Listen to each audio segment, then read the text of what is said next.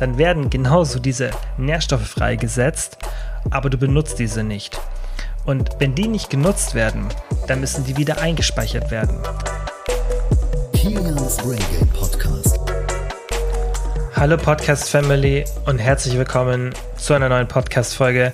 Heute geht es um das Thema Stress und Abnehmen. Also, wie wirkt sich Stress auf den Gewichts- und auch auf den Fettverlust aus? Denn, wie ihr vielleicht schon denken könnt, hat es auf jeden Fall starke Auswirkungen und es kann natürlich auch so ein Grund dafür sein, wieso man einfach nicht abnimmt, obwohl man eigentlich im Kaloriendefizit ist und eigentlich alles richtig macht.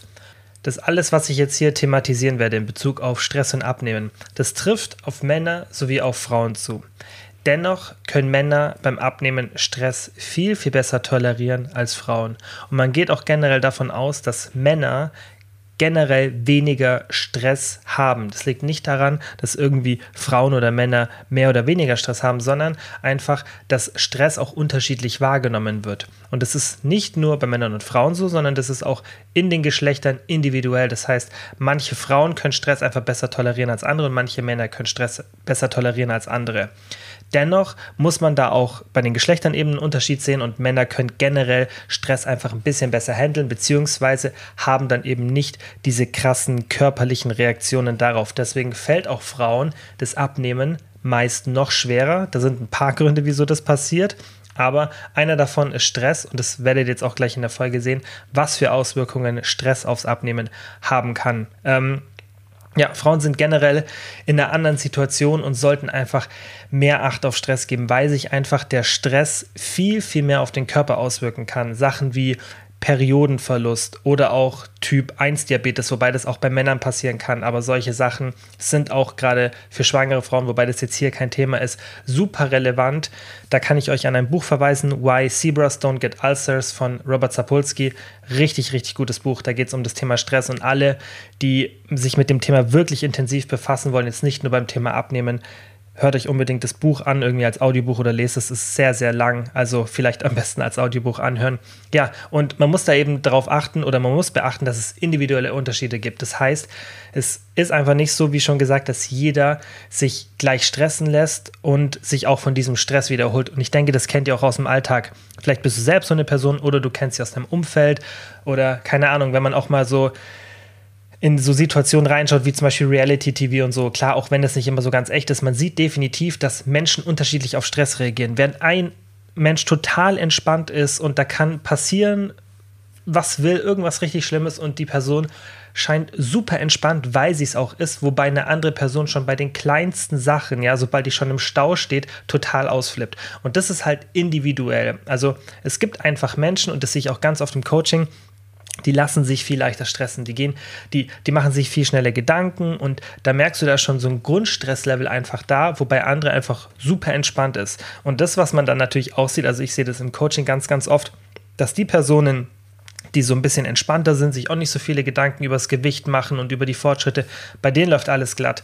Und die Leute, die sich ständig Gedanken machen, oh nein, mein Gewicht und dies und das, die Leute, die sich einfach viel mehr im Kopf machen, bei denen läuft es dann auch oft nicht so. Und da sieht man eben auch, dass Stress in der echten Welt, nicht nur hier in der Theorie, sondern auch in der echten Welt wirklich Auswirkungen dann auf den Gewichtsverlust und auch auf den Fettverlust hat, weil das sind ja immer so ein bisschen zwei verschiedene Sachen.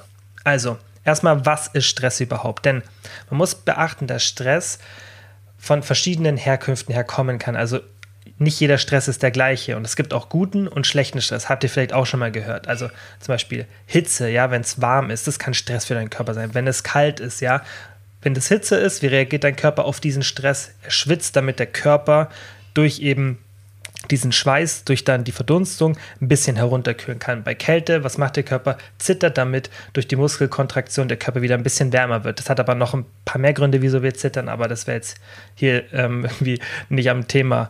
Ähm, ja, Sport ist eine Art von Stress, ein Kaloriendefizit und auch psychologischer Stress wie Sorgen und Ängste. Ich denke, das kennt jeder. Sowas kann auch wahnsinnig stressen. Also gar nichts, was irgendwie körperlich passiert, ja, wie Sport zum Beispiel, was ein Stress für den Körper ist, sondern auch psychologischer Stress. Wobei ich denke, sogar bei uns in der Gesellschaft denkt man beim Thema Stress eher an irgendwie psychologischen Stress, ja, also irgendwelche Sorgen, Ängste, Stress beim Arbeiten, Stress mit dem Partner, Stress mit Freunden, an sowas denkt man ja immer, irgendwie Stress, Geldsorgen und so weiter. Aber man muss halt auch beachten, dass es eben auch Stress vom Sport gibt, ja, oder das Kaloriendefizit, das heißt auch die Ernährung kann ein Stress sein. Das heißt nicht, dass dieser Stress dann auch irgendwie mental ist, sondern dass es halt einfach eine Stresssituation für den Körper ist. Und Stress kann man so definieren, dass es immer irgendwas ist, was den Körper aus seiner typischen Homöostase rauswirft. Das heißt, der Körper hat ja mehrere Systeme, die er möglichst immer gleich laufen lassen will. Das heißt, die Körpertemperatur, auch wenn die tagsüber so eine Fluktuation hat, das heißt, die geht hoch und runter, heißt es nicht, dass das keine Homöostase ist. Denn wie die Körpertemperatur nach oben und unten geht, das ist von Tag zu Tag konstant. Das heißt, es ist auf jeden Fall dennoch eine Homöostase und auch beim Gewicht, das habe ich ja in der Folge, die glaube ich genau 117 war, also zwei Folgen zuvor habe ich das erklärt, wieder der Körper mit dem Gewicht in der Homöostase bleiben will. Das heißt, dass der Körper im Endeffekt nicht möchte, dass sich das Gewicht verändert. Das ist ja auch eine Art von Homöostase. Dein Blutdruck ist relativ konstant, auch wenn er sich je nachdem, in was für einer Tageshälfte du bist, auch verändert. Aber alle generellen Hormonlevel, alles, was so der Körper macht, ist in einer relativen Homöostase. Und alles, was den Körper wirklich drastisch aus, diesem, aus dieser Homöostase, aus diesem gleichmäßigen rauswirft, das kann man so als Stress definieren. Und dazu gehören halt irgendwie ja, Sport oder ein Kaloriendefizit oder eben auch Sorgen und Ängste, weil da passiert natürlich dann auch was im Körper. Und wenn man sich jetzt mal die Auswirkungen von Stress auf den Körper, gerade zum Beispiel beim Abnehmen, aber nicht nur beim Abnehmen, allgemein auf den Körper anschaut, dann kann man das ganz gut unterteilen und zwar in kurzfristigen und langfristigen Stress. Ja, also das sind jetzt keine wirklichen Definitionen, aber so kann man das ein bisschen unterteilen, wie dann eben die Hormone, besonders Cortisol, dazu kommen wir dann gleich, eben ausgeschüttet werden und was für Auswirkungen das hat. Zum Beispiel, wenn wir jetzt kurzfristigen Stress uns erstmal anschauen, es ist zum Beispiel Sport, ja, und der Stress führt dann dazu, dass der Körper stärker oder leistungsfähiger wird. Das heißt, ja, wenn du jetzt zum Beispiel, kannst du dir mal vorstellen, du gehst jetzt irgendwie laufen. Das ist jetzt bei mir zum Beispiel der Fall. Ich gehe jetzt aktuell regelmäßig laufen, habe das auch in, auf meiner Instagram-Story jetzt schon ein paar Mal erzählt. Und ich merke auch von Mal zu Mal, wie dieser Stress, den ich meinem Körper antue, den Körper dazu bringt, sich diesem Stress anzupassen, damit, und das ist das Ziel vom Körper, damit dieser Stress beim nächsten Mal kein so ein großer Stress für den Körper ist. Das ist im Endeffekt das, was ihr merkt, wenn ihr euch auch bei anderen Sportarten steigert. Ja, wenn ihr zum Beispiel ins Gym geht und nach einem halben Jahr sind irgendwie, ja, 50 Kilo auf der Beinpresse für euch gar nichts mehr und am Anfang habt ihr gedacht, oh Gott, ich pack das nicht. Und ich merke das jetzt gerade wieder ganz interessant beim Laufen, eine, eine, Leistung, weil ich track das auch immer so ein bisschen, die mich davor total kaputt gemacht habe. Ich habe geatmet wie ein Gestörter und habe die Leistung gar nicht richtig erbringen können. Und schon ein, zwei Wochen später ist die Leistung für mich so, dass ich gar nicht wirklich mich anstrengen muss. Und da sieht man, wie gut der Körper darin ist, besonders so am Anfang, wenn man eben einen Stress bekommt, diesen Stress zu kompensieren bzw. daraus zu lernen und den Körper anzupassen, damit dieser Stress in Zukunft gar kein richtiger Stress mehr ist. Und das nennt man Kompensation. Also das ist ja auch das, was ihr beim Krafttraining habt. Und das ist was Positives. Ja, also wenn du einen kurzfristigen Stress hast, der dich belastet, sodass du danach leistungsfähiger wirst, das ist kein negativer Stress. Der hat zwar, wenn man sich das später dann schauen wir uns auch gleich an, die gleichen Auswirkungen, wenn man sich das so hormonell anschaut. Also da passiert im Endeffekt das Gleiche, aber eben nur kurzfristig. Und das ist dann der springende Punkt, ja. Wenn man jetzt auch zum Beispiel beim Krafttraining das anschaut, man be belastet den Muskel und das führt dann halt dazu, dass sich der Körper adaptiert, der Muskel größer und leistungsfähiger wird. Und das ist halt beim Ausdauersport so, beim Kraftsport so, das ist immer so. Und dadurch ist dann eben das nächste Training weniger stressig für den Körper. Und die zweite Art, die sich eben nicht so positiv auswirkt, ist chronischer oder langfristiger Stress. Und da ist das Problem, dass zum einen dieser Stress zu lange andauert und zum anderen hat der Körper auch keine Zeit, sich von dem Stress zu erholen. Ja? Zum Beispiel, wenn du ständig Sorgen und Ängste hast oder jeden Tag exzessiv Sport hast ohne Zeiten der Erholung. Deshalb ist ja auch dieses Thema Regeneration und so weiter so wichtig und wird natürlich auch im Profisport viel, viel intelligenter als früher benutzt, ja, weil früher war das oft so, dass man einfach wirklich so hardcore trainiert hat die ganze Zeit, weil man natürlich das Wissen auch noch nicht hatte.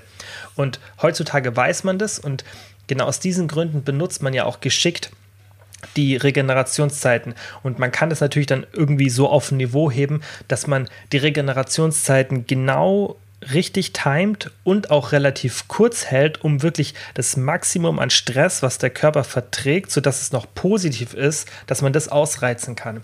Aber generell ist es halt im Endeffekt so und so, so dass man Erholung braucht, besonders von Sport und natürlich auch mental. Und auch wenn es jetzt hier nicht so um den mentalen Aspekt geht, kann sich auch, also können sich auch Sorgen und Ängste, ja, auch wenn die jetzt vielleicht einer Natur sind, die gar nichts mit dem Abnehmen zu tun haben, negativ aufs Abnehmen auswirken, weil eben dieser Mechanismus, was dann da passiert im Körper, leider der gleiche ist. Und das ist eben das Problem. Das heißt, dass die physiologische Situation in deinem Körper nicht wirklich großartig anders ist, wenn du jetzt irgendwie dir nur Sorgen über etwas machst, dann kann der Körper das gar nicht so richtig unterscheiden, okay, ist es jetzt eine wirkliche Fight-or-Flight-Situation sozusagen, weil daher kommt eigentlich der Stress. Ja, das ist eigentlich eine Reaktion auf eine Gefahr. Das heißt entweder Fight or Flight Wobei da muss man auch wieder unterscheiden, dass Männer eigentlich evolutionsbiologisch gesehen diesen Fight-of-Flight-Mechanismus haben und Frauen haben da beim Stress eher eine soziale Komponente. Ähm, und da muss man natürlich generell unterscheiden, aber auf jeden Fall ist es so und Frauen haben natürlich auch diesen Fight-of-Flight-Mechanismus in sich. Aber generell ist es so, dass der Körper eben keinen Unterschied sieht und das ist eben das, was dann wirklich negativ gerade in unserer Gesellschaft ist, weil wir eben so viel mentale Sorgen und Ängste haben die dann diesen Stress verursachen. Aber darauf möchte ich jetzt auch in der Folge nicht zu weit drauf eingehen. Das können wir gerne mal in einer anderen Folge machen, weil hier soll es jetzt eher primär darum gehen, was passiert denn mit zu viel Stress, sei es jetzt von einem Kaloriendefizit und auch Sorgen und Ängsten mit dem Thema Abnehmen und jetzt nicht so mit dem Thema Gesundheit, weil das ist nochmal ein ganz anderes großes Thema, Stress und Gesundheit. Und wir wollen uns jetzt erstmal anschauen, okay, was passiert, wenn ich zu viel Stress habe beim Abnehmen? Wie kann ich das auch schauen, dass ich das optimiert bekomme?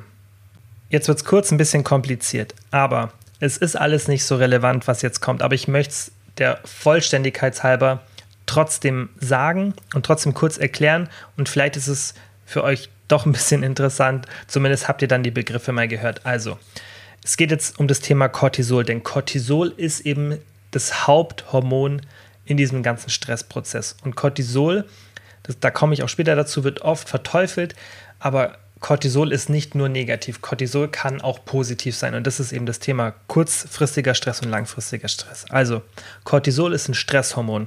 Und es gehört zu dieser Gruppe der Glukokortikoide. Das habt ihr hier vielleicht im Podcast schon ein paar Mal von mir gehört, denn das ist eben diese Gruppe, wo man Cortisol mit reinzählt, weil oft wird nur von Cortisol gesprochen, obwohl man diese ganze Gruppe eben meint. Wenn man sagt, okay, Cortisol macht dies und das, dann wird meistens eben gemeint, okay, Glukokortikoide machen dies und das, weil dazu gehören halt mehrere Sachen.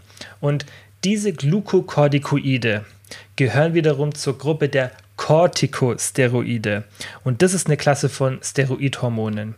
Und diese Corticosteroide bestehen ungefähr aus 50 Hormonen und die teilt man dann halt in drei Gruppen auf. Also ihr seht schon, es ist relativ kompliziert, aber ihr könnt euch das so vorstellen, oben sind die Corticosteroide, da gibt es wieder eine Untergruppe, da sind diese ähm, Glukokortikoide und eins der Glukokortikoide ist eben Cortisol. Also die drei Gruppen, die es da eben gibt, von diesen Corticosteroiden. Das sind zum ersten die Mineralkortikoide und da ist Aldosteron, vielleicht schon mal gehört, so ein Hauptvertreter und das ist hauptsächlich Kalium-Natrium-Haushalt und das beeinflusst auch den Wassergehalt im Körper. Dann gibt es die Glukokortikoide, also wie gesagt, das ist eine Untergruppe und dazu gehören eben Cortisol oder zum Beispiel auch Cortison. Und dann gibt es die Androgene und Estrogene, habt ihr sicher auch schon mal gehört. Und da wäre zum Beispiel ein Hauptvertreter DHEA. Das ist aber alles gar nicht so relevant. Nur das ist dieser große Überblick.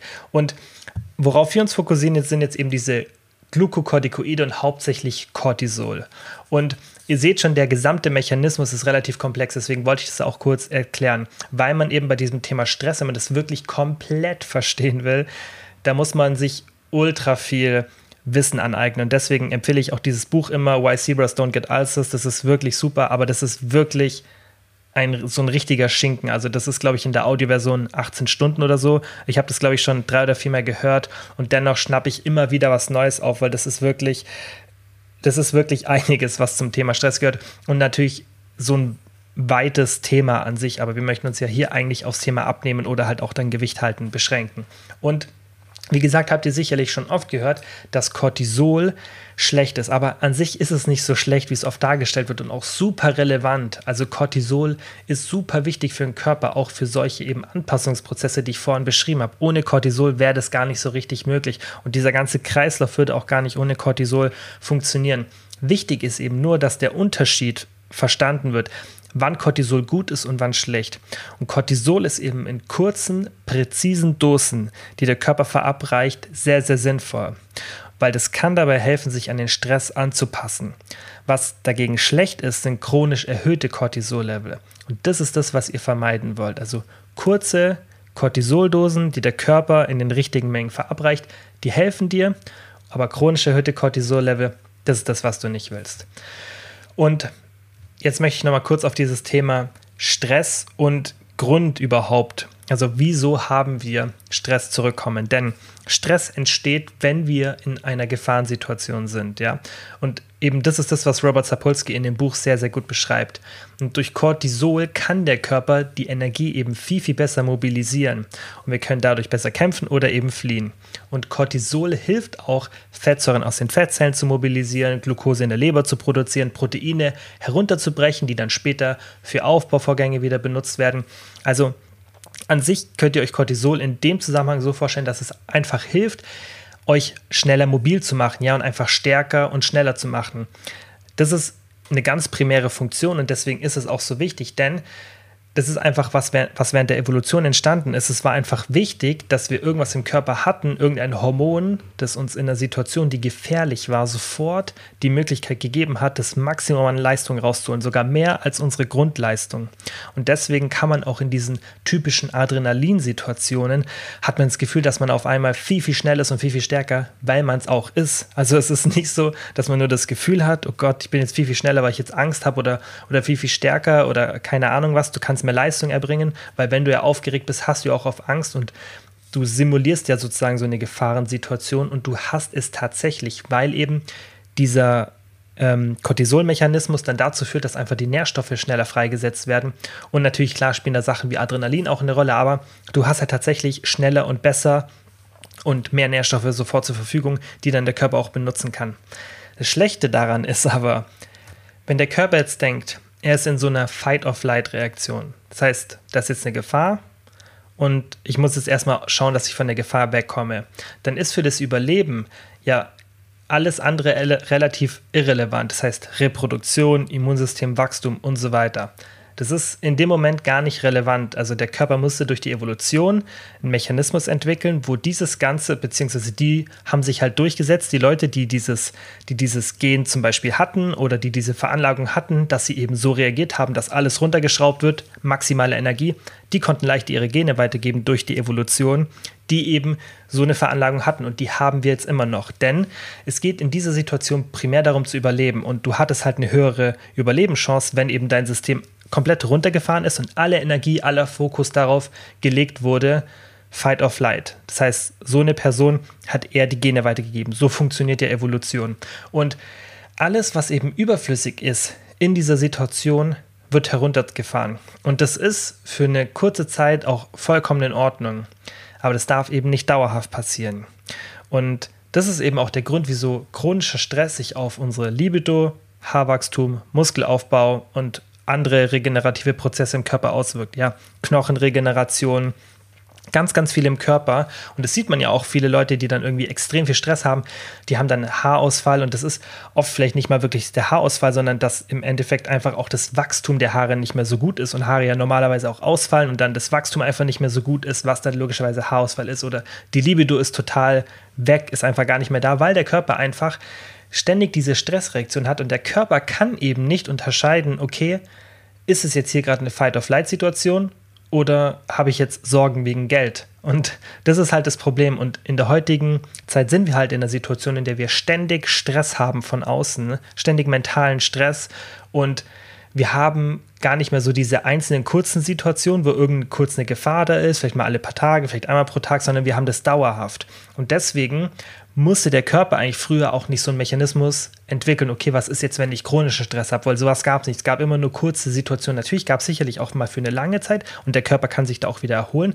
Aber das Problem ist halt, dass wir heutzutage oft dauerhaft in dieser Situation sind. Ja, und diese chronisch erhöhten Cortisol-Level wirken sich nicht nur negativ auf solche Sachen wie Reproduktion aus, sondern auch auf deine Insulinsensitivität und Leptin.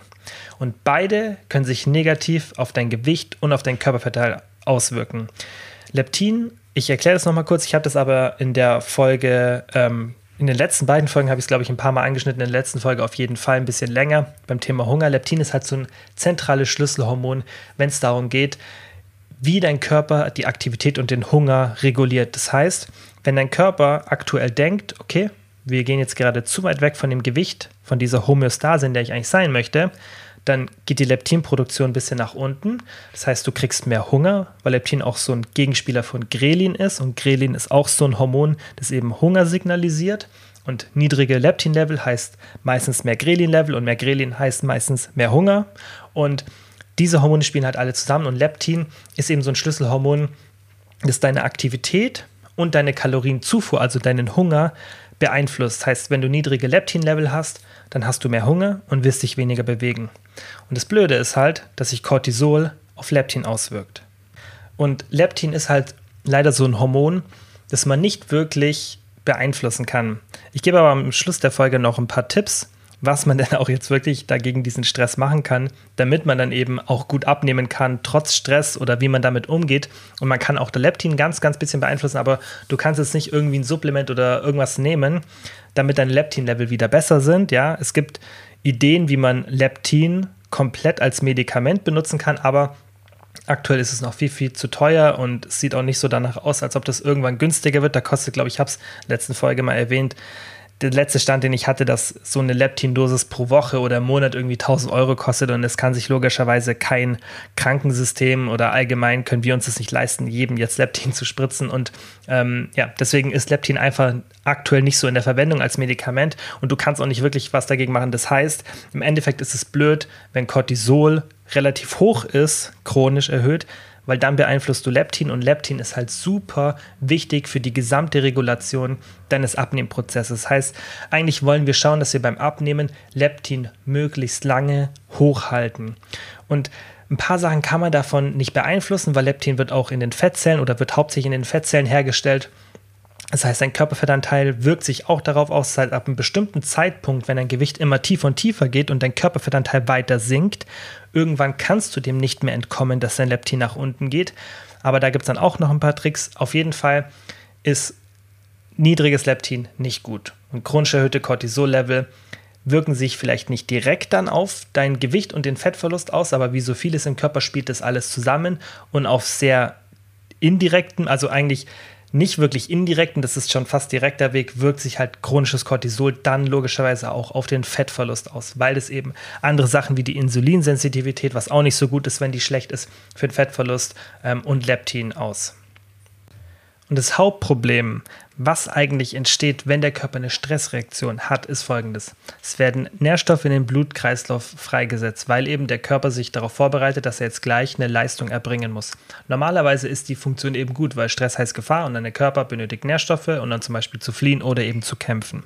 Wenn du halt es in einer normalen Situation hast, ja, wo du einfach nur mentalen Stress hast, dann ist es nicht so gut. Ja, wenn du zum Beispiel beim Autofahren im Stau stehst, dich aufregst, ja, dann werden genauso diese Nährstoffe freigesetzt, aber du benutzt diese nicht. Und wenn die nicht genutzt werden, dann müssen die wieder eingespeichert werden. Und an sich ist es auch jetzt erstmal noch gar kein Problem, aber wenn das immer und immer und immer wieder passiert, dann ist es für den Körper ein sehr, sehr anstrengender und ein sehr, sehr negativer Prozess. Und das kann dann auch zu einer schlechten Insulinsensitivität führen.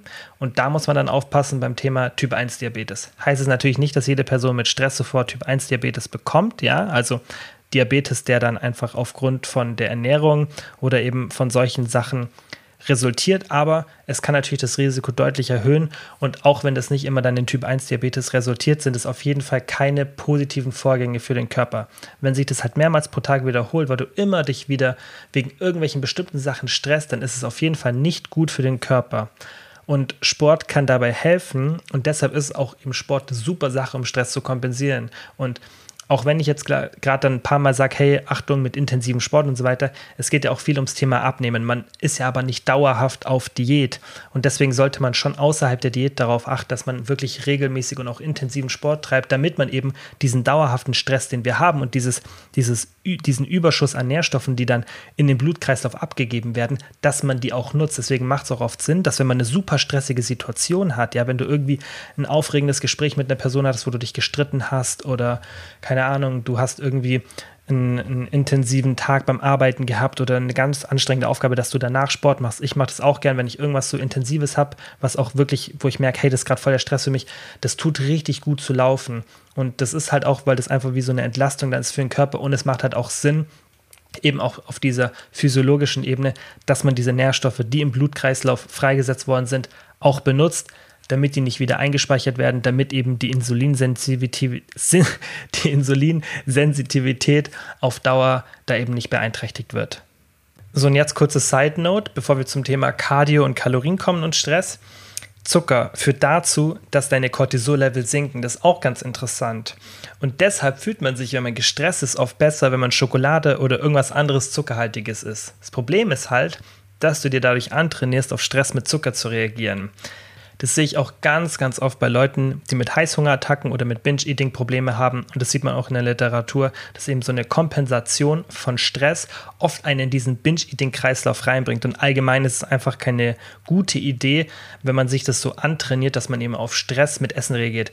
Natürlich kann man das mal machen. Ich denke, man muss auch immer so ein bisschen in die reelle Welt schauen. Und wenn es jetzt ab und zu mal ist und, und man nutzt es, okay. Aber es geht einfach darum, dass man nicht jede stressige Situation, die man hat, mit Essen kompensiert. Und das ist auch oft der Grund, darüber haben wir, glaube ich, im Probe-Podcast mal gesprochen, vielleicht war es sogar auch hier, dass Nee, das war sicher, nee, das war ein Probe-Podcast. Da ging es um das Thema, wie man sich so ein bisschen in der Lernzeit, wenn man irgendwie eine Prüfung hat oder sonstiges, ernähren sollte.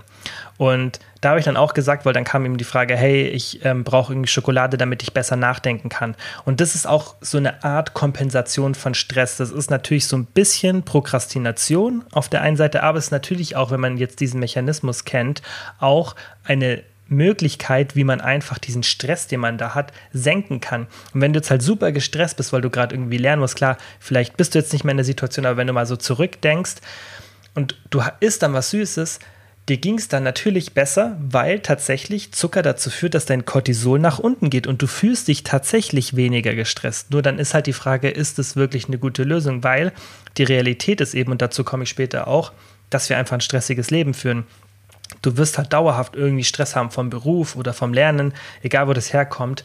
Und dann immer mit Essen darauf zu reagieren, ist halt nicht so die gute Möglichkeit. Deswegen sollte man schauen, dass wenn man diese Situation bei sich zu oft erkennt, dass man die ein bisschen runterfährt. Und dass man da einfach wirklich darauf achtet, ob man da vielleicht zu oft den Stress irgendwie mit Essen, gerade mit so zuckerhaltigen Sachen kompensiert. Wie gesagt, wenn man jetzt mal so eine Situation einmal pro Woche hat oder alle paar Tage, klar, go for it, so, das ist das echte Leben, dann kann man auch mal irgendwie einen Schokoriegel essen, wenn man gestresst ist, das mache ich auch, aber man sollte halt nicht schauen, dass es irgendwie so ein dauerhaftes Verhalten wird. So, und jetzt zum Thema Stress beim Abnehmen. Also, was passiert denn konkret jetzt beim Abnehmen oder was, auf was sollte man konkret achten? Cardio, also leichtes Cardio mit geringer Intensität, das führt kaum zu Stress, außer du machst es halt mehrere Stunden am Stück. Und deshalb solltest du halt auch beim Abnehmen auf die Intensität des Cardios achten. Wichtig ist halt, dass du irgendwas versuchst, was in der Richtung von Liz ist, so meistens 120 bis 140er Puls, weil dann hast du einfach dieses leichte Cardio, das kann sogar teilweise stressmindernd sein.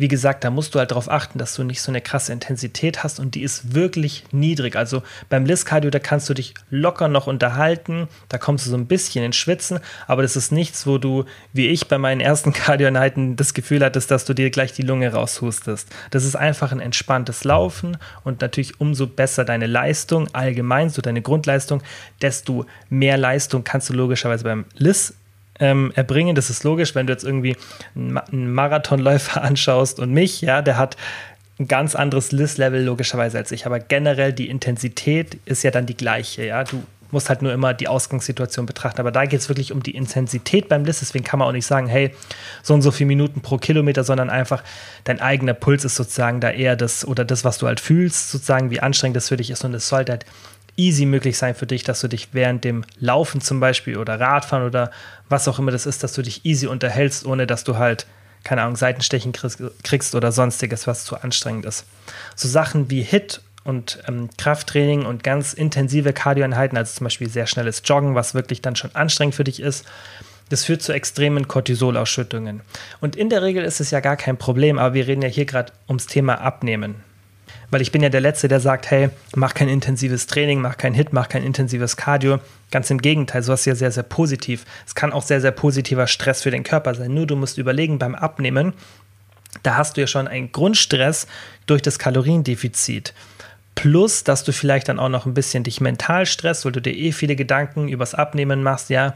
Und dann muss man natürlich schauen, okay, das ist wie bei ganz vielen anderen Sachen, möchte ich jetzt noch on top was draufstacken oder lasse ich das jetzt sein? Und deswegen muss man sowas auch immer differenziert betrachten. Also Krafttraining verträgst du ganz anders, wenn du jetzt auf einer neutralen Kalorienbilanz bist, als wenn du jetzt schon zwölf Wochen Diät machst. Und das ist natürlich ein ganz anderer Stress. Und deswegen muss man darauf achten, wie man eben in der Diät das ganze Thema Cardio in was für einem Ausmaß man das macht. In der Regel ist es kein Problem, da, wie vorhin erklärt, der Stress ja nur kurz ist. Aber beim Abnehmen, da muss man halt sehen, dass man auf die Menge achtet, aber dazu gebe ich auch gleich nochmal Tipps. Das nächste Thema Kalorien. Also Kalorien zu reduzieren das reicht schon aus, damit Cortisol ausgeschüttet wird. Das heißt jetzt nicht, dass man nie wieder die Kalorien reduzieren sollte, aber man muss das halt bedenken. Und die Höhe des Kaloriendefizits wirkt sich auch auf die Stressreaktion aus. Höheres Defizit, mehr Stress.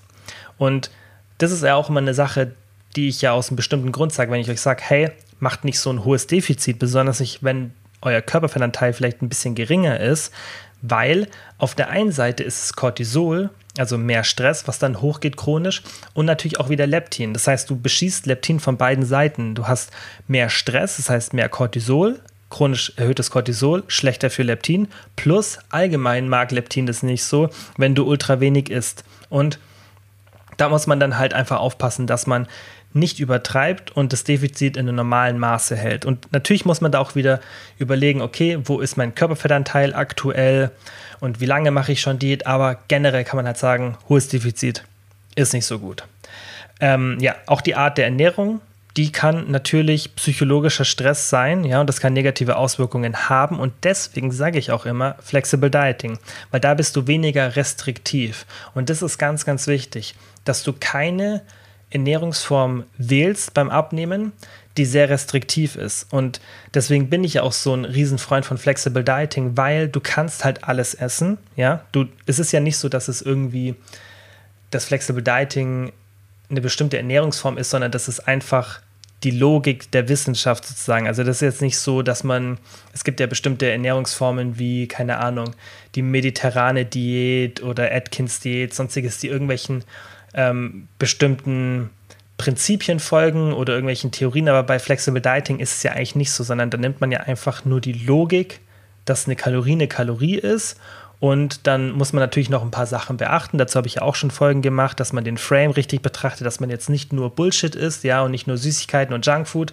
und dann sozusagen dieses it fits your macros Prinzip macht, sondern dass man wirklich Flexible Dieting auf eine gesunden Art und Weise macht. Und ich sage ja da immer, 70 bis 80 Prozent unverarbeitete Nahrungsmittel und die restlichen 20 bis 30 Prozent, die können dann Schokolade, Junkfood, sonstiges sein. Und dann bist du auch gesund, dann kannst du auch mal was Ungesundes essen, aber du schaust halt dennoch, dass du gut mit Mikronährstoffen versorgt bist. Und das ist eben die Ernährungsform, die ich generell empfehle. Und das ist auch was Positives eben für den Stress, weil du bist weniger eingeschränkt, das ist weniger mentaler Stress für dich und das ist auch super wichtig beim Abnehmen. Und jetzt noch mal eine kleine Side Note, bevor ich zu den sechs Punkten komme. Also meine sechs Tipps sozusagen gegen Stress beim Abnehmen. Koffein aufpassen, denn Koffein ist ja eh sowas, was man beim Abnehmen gerne ein bisschen mehr zu sich nimmt, was einfach für den Hunger gut ist. Ja, man kann ja, also mit Koffein kann man den Hunger schon ganz gut unterdrücken, aber Koffein in sehr hohen Mengen kann Cortisol halt auch stark erhöhen. Und deshalb passt da vielleicht in der Diät ein bisschen auf, besonders wenn du vielleicht schon länger eine Diät machst und dein Körperfettanteil geringer ist und du relativ viel Cardio machst, dann noch viel Koffein ist halt nicht so gut. Und du musst es ja wie bei allem anderen auch wie so ein bisschen vorstellen, dass du den gesamten Kontext betrachten musst, weil nur weil jetzt Koffein in hohen Mengen Cortisol stark erhöht, heißt es nicht, dass es für jeden tabu beim Abnehmen ist. Oder weil HIT-Training jetzt Cortisol auch eher stärker erhöht als LIS-Training, dass jeder nur noch LIS machen sollte.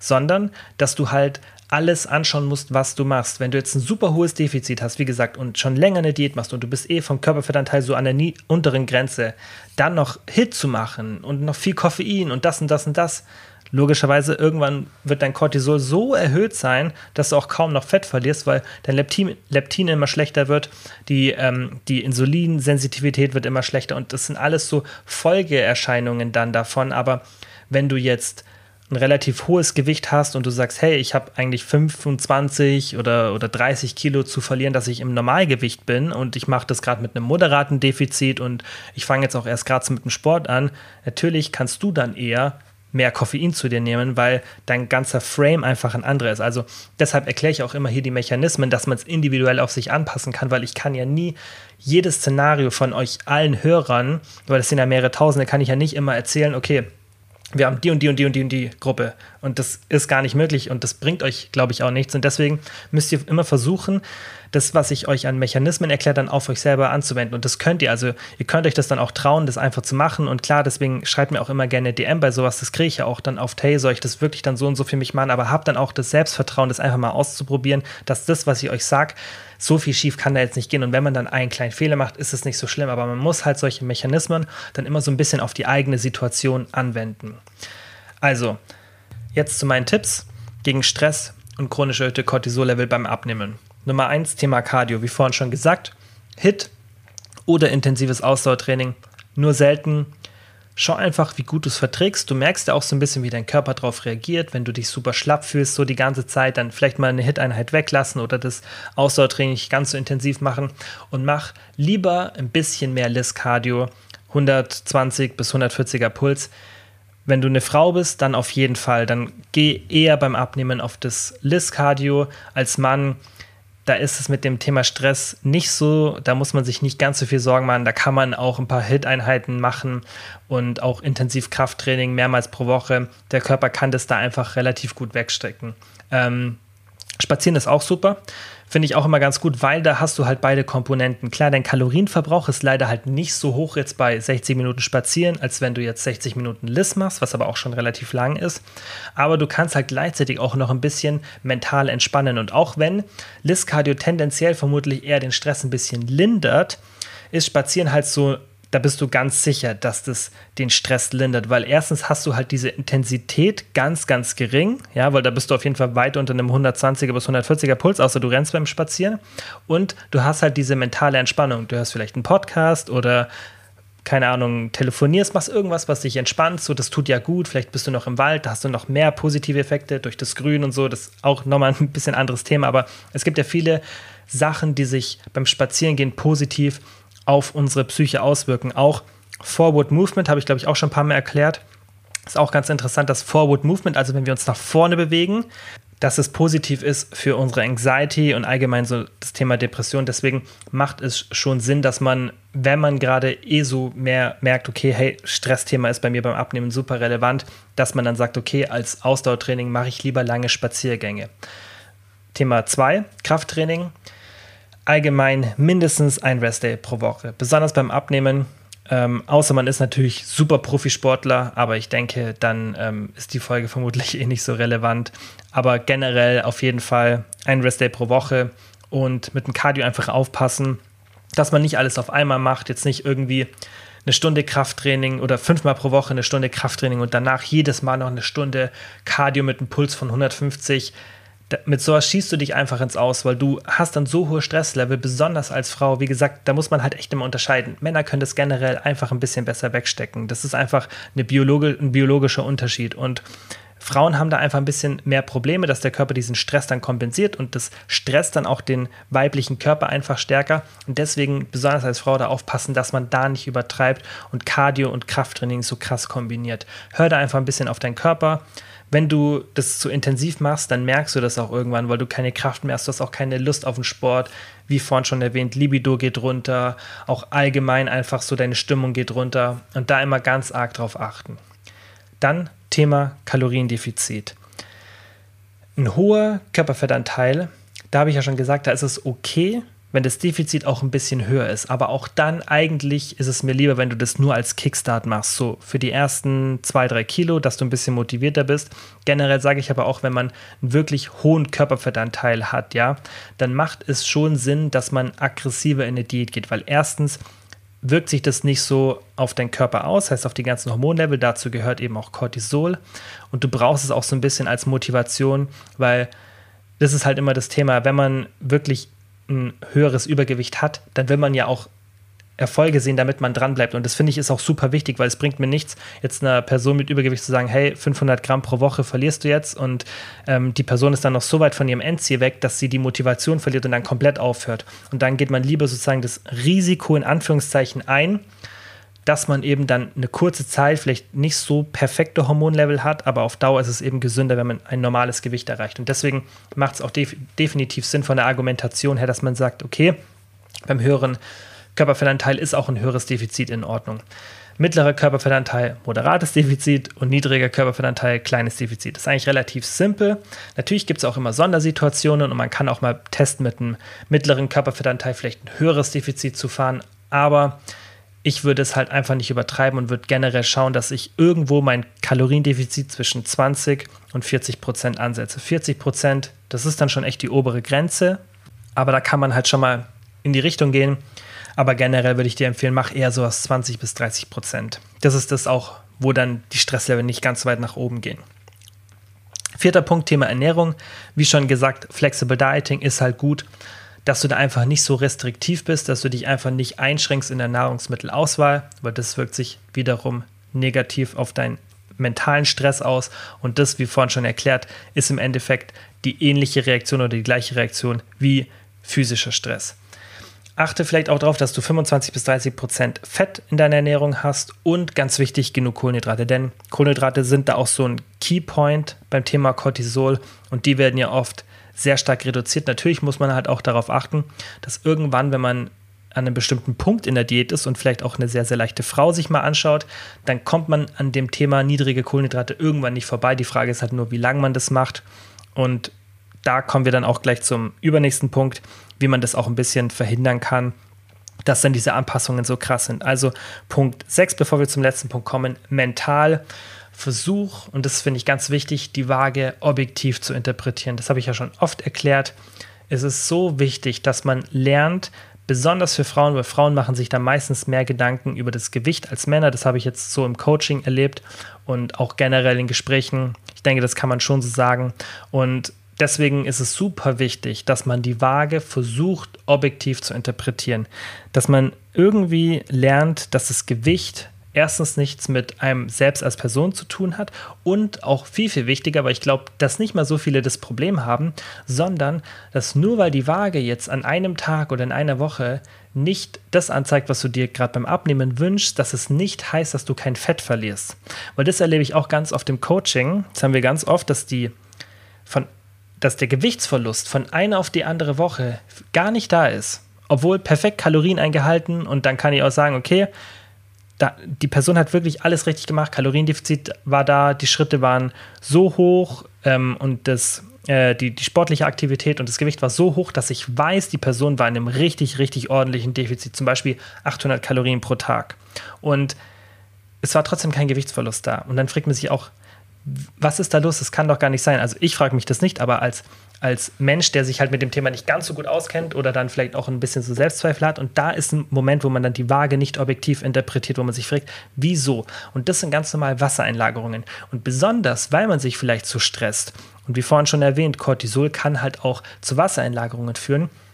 Weil darüber habe ich jetzt hier gar nicht so viel gesprochen, weil das habe ich auch schon so oft erklärt. Und das ist, finde ich, auch gar nicht dann so relevant, weil hier ging es ja wirklich auch um den Fettverlust. Also nicht nur was sozusagen an, an, Wassergewicht ist ja erstmal gar nicht so relevant, sondern was passiert auch wirklich mit dem Körper beim Abnehmen, was dann wirklich auch tatsächlicher Fettverlust ist, wenn Cortisol zu hoch ist, weil ob du jetzt mal ein bisschen länger Wasser einlagerst oder nicht, spielt ja an sich für den Fettverlust keine Rolle.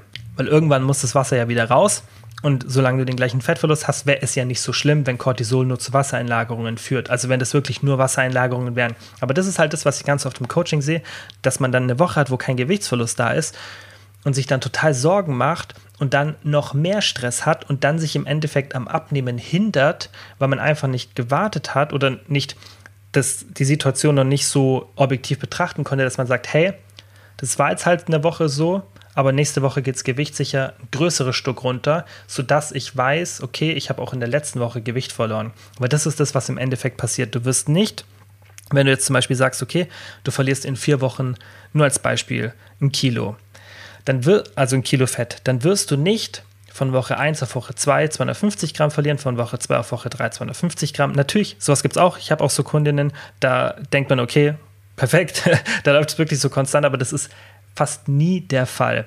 Generell ist es so, von der einen auf die andere Woche 500 Gramm Verlust, dann passiert gar nichts, dann passiert wieder nichts und dann passieren wieder 500 Gramm. Anstatt dass es halt wirklich konstant 250 Gramm viermal ist, verliert man zweimal 500 Gramm und einmal gar nichts. So jetzt nur als Beispiel. Ein Kilo pro Monat ist jetzt auch nicht so viel, aber das war jetzt nur ein Beispiel, dass es leichter ist, so zum, zum Rechnen und zum Verstehen. Und so kann man eben in dieses Szenario reinkommen, in dem man die Waage nicht objektiv interpretiert, weil man sich denkt, okay, wieso verliere ich jetzt in dieser einen Woche kein Fett? Ich habe doch alles gleich gemacht. Ja, du verlierst Fett, aber du verlierst kein Gewicht, weil eben Wassereinlagerungen diesen Fettverlust überdecken. Und deswegen, jetzt lang diesen Mentalpunkt, diesen ersten zum Thema mental ausformuliert, aber der ist halt super wichtig, weil das merke ich ganz, ganz oft im Coaching.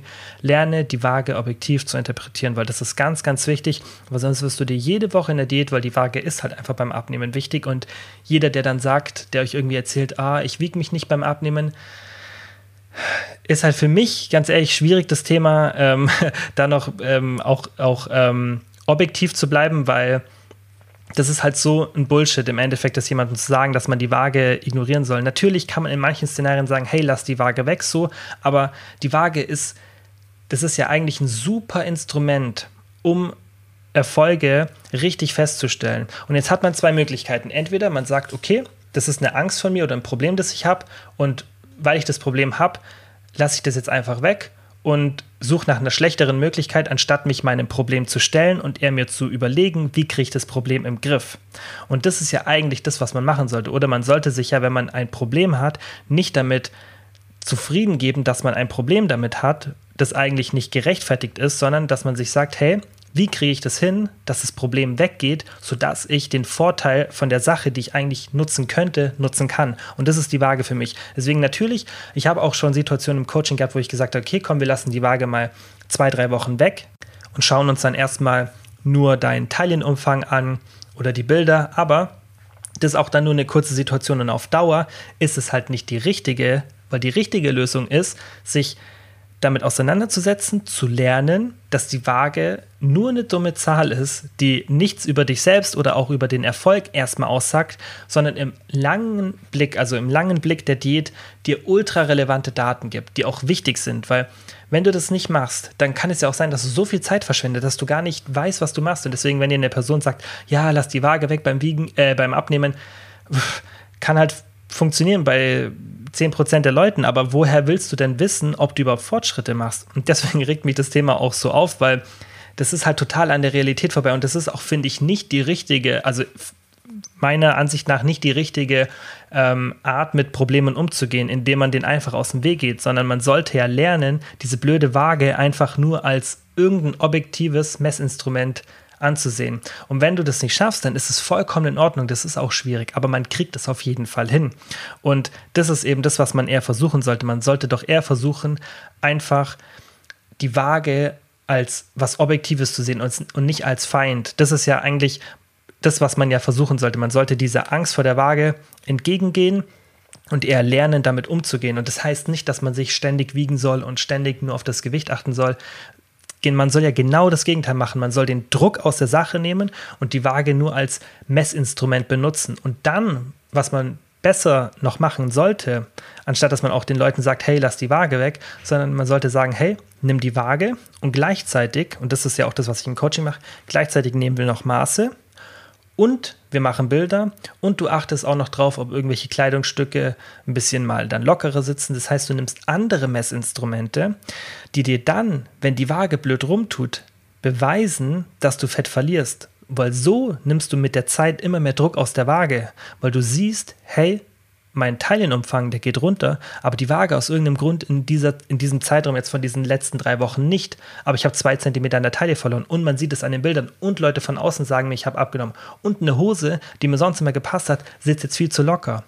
Das heißt, dadurch, dass du das dann besser angehst sozusagen, das heißt, du gehst nicht der Waage aus dem Weg, sondern du lernst einfach, hey, die Waage ist halt einfach nicht das Nonplusultra, aber sie hilft mir auf jeden Fall manchmal meine Fortschritte zu beurteilen, aber ich lerne eher, wie ich sie richtig interpretieren kann und ich gehe nicht aus dem Weg, weil man muss halt einfach anerkennen, dass die Waage das immer noch das beste Instrument ist, um in der Diät die Abnahme wirklich festzustellen, weil es bringt halt auch nichts, wenn du eine Diät machst, ja, du machst sechs Wochen eine Diät und machst es einfach mal und wiegst dich nicht und am Ende der sechs Wochen merkst du, du hast keinen Gramm verloren, weil dann muss man sich halt schon fragen, oder wenn es ja auch noch ein längerer Zeitraum war, vielleicht acht oder zehn Wochen und du wirklich keine Muskeln oder so aufgebaut hast, dann muss man sich halt wirklich fragen, okay, habe ich vielleicht zwischendurch mal gesnackt oder habe ich mich so wenig bewegt, dass ich meinen Kalorienverbrauch so verringert habe, dass ich gar nicht im Defizit war. Das heißt, ich habe jetzt hier sechs bis acht Wochen Diät gemacht und war eigentlich gar nicht im Defizit. Und deswegen braucht man schon solche Messinstrumente. Natürlich kann man auch sagen, okay, ich nehme nur Maße, aber die haben auch ihre kleinen Fehler, ja, beim Messen zum Beispiel, wodurch man dann wieder sagt, okay, wenn ich Waage und Maße kombiniere, dann habe ich halt das Beste sozusagen, weil dann kann ich einfach, wenn da ein Fehler passiert, gleich das das aus und wenn da ein Fehler passiert, gleich das andere aus langer Rant über die Waage, aber das ist halt ein Thema, was ich super wichtig finde, weil ich immer wieder diesen Trend sehe von weg zur Waage und ich verstehe den Gedanken dahinter, aber es ist halt wichtig, dass man das, dass man es richtig macht, dass man nicht sagt, weg von der Waage und ich wiege mich nicht mehr, sondern weg von dem, und das sage ich ja auch, dass die Waage irgendwas über dich aussagt oder dass die unbedingt nach, dass dein Gewicht unbedingt nach unten gehen muss, wenn du Fett verlieren willst. Das heißt es nicht, sondern das heißt, dass man einfach einer Angst nicht immer aus dem Weg gehen sollte. Das finde ich super wichtig. Also, ähm, vielleicht muss ich auch noch mal eine separate Folge dazu machen. Zurück zum Punkt mental. Also, Nummer eins, Waage objektiv interpretieren. Nummer zwei, nicht stressen. Du hast alle Zeit der Welt beim Abnehmen. Du, natürlich solltest du nicht ewig Diät machen, aber du hast jetzt ja nicht irgendwie einen bestimmten Zeitpunkt, an dem du ein bestimmtes Gewicht haben musst. Und selbst wenn du in den Urlaub fährst, ja, dann bist du halt irgendwie dann noch zwei Kilo schwerer, als du als Ziel hattest. Das ist jetzt ja auch nicht so ein Untergang. Und da muss man sich dann eben das immer wieder sagen, dass du Zeit hast, ja, dass du jetzt nicht einen bestimmten Zeitpunkt hast, in der in dem deine Diät ablaufen muss. Was natürlich auch super helfen kann, meditieren, Mindfulness Meditation habe ich auch schon oft gesagt, das kann dir auch helfen, den Stress ein bisschen zu reduzieren. Und dann der letzte Punkt, das was ich schon beim Thema ähm, vorhin äh, erwähnt habe, wo ich gesagt habe, hey, Achtung, nicht so wenig Kohlenhydrate, aber wenn man halt sehr, sehr leicht ist, dann kann es halt sein, dass man wenig Kohlenhydrate zu sich nimmt, weil man gar keine andere Wahl hat, weil die Kalorien irgendwann so niedrig sind. Diet Breaks. Und das habe ich ja schon oft gemacht. Es gibt auch, glaube ich, eine separate Folge zum Thema Diet Breaks. Hör dir die da an, falls du das noch nicht kennst, das Thema. Mach alle paar Wochen ein Diet Break, weil das hilft dir, Cortisol und Leptin zu normalisieren und also nicht nur auf der physiologischen Ebene, dass du wirklich deine Hormone normalisierst, sondern es hilft dir auch mental mal ein bisschen abzuschalten, mental mal ein bisschen Abstand von der Diät zu bekommen, wieder mehr zu essen, weil wie vorhin schon erklärt ist, auch diese Nahrungseinschränkungen, sei das jetzt Flexible Dieting oder eben strengeres ähm, Diäten, was ja da der Unterschied ist, dass man sagt, okay, Flexible Dieting bin ich ein bisschen entspannter, weil ich mehr Nahrungsmittelauswahl habe, aber generell die Nahrungszufuhr einzuschränken, also weniger essen zu können, schränkt dich ja dann auch mental ein und dadurch kannst du beim Diet Break ein bisschen davon Abstand bekommen und das ist auch positiv. Ja, das waren meine Tipps zum Thema, wie man den Stress vermeiden kann und was ich jetzt noch zum Schluss sagen will, Stress ist per se nicht schlecht, aber eben dieser chronische Stress. Und gerade Frauen sollten halt darauf achten, weil Frauen einfach da viel, viel sensibler reagieren als Männer. Für Männer ist es schon auch relevant, aber Frauen reagieren halt viel, viel sensibler auf Stress und können sich auch nicht so gut vom Stress erholen. Wichtig ist auch, dass man lernt, den Stress zu kompensieren. Das heißt, Meditation, Sport, sowas ist super wichtig, weil man muss halt verstehen, dass in der heutigen Welt Stress nicht vermeidbar ist. Und das ist auch so die Schlussfolgerung von Robert Sapolsky in seinem Buch dass im Endeffekt Stress einfach normal ist in unserem Alltag. Und natürlich geht es auch darum, dass man versucht, weniger Stress zu haben, aber genauso wichtig ist die Kompensation von Stress. Das heißt, dass man lernt, mit dem Stress umzugehen. Ja, und das war es eigentlich zur Folge. Kurz bevor ich mich verabschiede, habe ich eine kleine Ankündigung, denn ich kriege immer wieder DMs, ob ich nicht doch irgendwie schaffe, mehr Folgen zu machen. Und ich würde das wirklich, wirklich gern machen, aber ich denke, ihr merkt schon so Folgen wie die jetzige. Wenn ich da jetzt schon 50 Minuten reden kann, dann könnt ihr euch vorstellen, wie viel Vorbereitung in so eine Folge geht. Und das ist halt ein riesen, riesen Aufwand für mich. Aber ich würde das dennoch gerne machen. Und deswegen habe ich mir überlegt, dass wir es in Zukunft so machen. Am Donnerstag kommt ja immer die Folge, wo ich dann irgendein Thema behandle. In Zukunft übrigens jetzt auch wieder mit Gästen. Ich habe schon ein paar Sachen geplant, dass ich auch wieder ein paar Gäste hier in den Podcast bringe. Und dann werde ich irgendwann am Sonntag, Montag oder Dienstag eine zweite Folge machen in der ihr mir dann Fragen stellen könnt zu der aktuellen Folge. Das heißt, wenn wir jetzt zum Beispiel heute, und das machen wir jetzt auch direkt, über die Folge mit dem Stress und dem Thema Abnehmen sprechen, dann kommen immer ultra viele Fragen. Dann kriege ich DMs und so auf Instagram und denke ich mir immer so, hey, die Fragen könnte ich eigentlich für alle beantworten. Und das ist dann natürlich auch für mich leichter, weil bei so einer QA-Folge, da muss ich mich nicht so viel vorbereiten, weil das sind einfach Sachen, die ich meistens direkt beantworten kann oder wo ich wenn ich das dann mir nicht ganz sicher bin, noch mal ein bisschen recherchieren kann, wenn es sehr, sehr komplex ist. Und da habe ich halt viel, viel weniger Vorbereitungszeit, weil die meisten Sachen, die ich beantworte, schon in meinem Kopf zum Glück drin sind. Und deswegen fangen wir jetzt auch mit, der, mit dieser Folge so an. Ich poste das dann auf Instagram, da könnt ihr dann in der Story mir Fragen stellen zu dieser Folge und dann kann ich die beantworten. Und ich denke, das ist ganz cool, weil dann haben wir noch eine zweite Folge. Die, die es anhören wollen, das QA, hören sich es an und die anderen, die sagen, hey, mir reicht eine Folge, hören sich einfach die eine Folge, wo es um das Thema dann geht, am Donnerstag immer an. So, das war alles zu dieser Folge. Ist ein bisschen länger geworden, als ich geplant habe, viel, viel länger. Ich dachte eigentlich, ich bin, eine, bin in einer halben Stunde durch, aber ähm, ja, war einfach doch ein bisschen ein Thema, wo man ein bisschen mehr erklären muss manchmal. Ich hoffe, es hat euch gefallen. Ich hoffe, ihr konntet was mitnehmen, habt auch was Neues gehört. Thema Stress ist super wichtig, auch beim Abnehmen. Kann sich auf jeden Fall aufs Abnehmen auswirken. Benutzt die Tipps und natürlich würde es mich mega freuen, wenn ihr den Podcast an Freunde oder Familienmitglieder teilt. Ihr wisst ja, der Podcast ist umsonst. Ich schalte hier auch keine Werbung oder sonstiges. Und das ist kostenlos. Da könnt ihr mir einfach helfen, weil beim Podcast ist es halt nicht so wie bei anderen Social Medias, dass man irgendwie durch eine Explore-Page oder so den neuen Podcast findet. Das heißt, der Podcast ist halt davon angewiesen, dass entweder ich den bewerbe sozusagen oder auf den aufmerksam mache oder ihr mir da eben dabei helft. Und darüber würde ich mich natürlich immer mega freuen. Wie immer, vielen, vielen Dank fürs Zuhören und bis zum nächsten Mal. Ciao.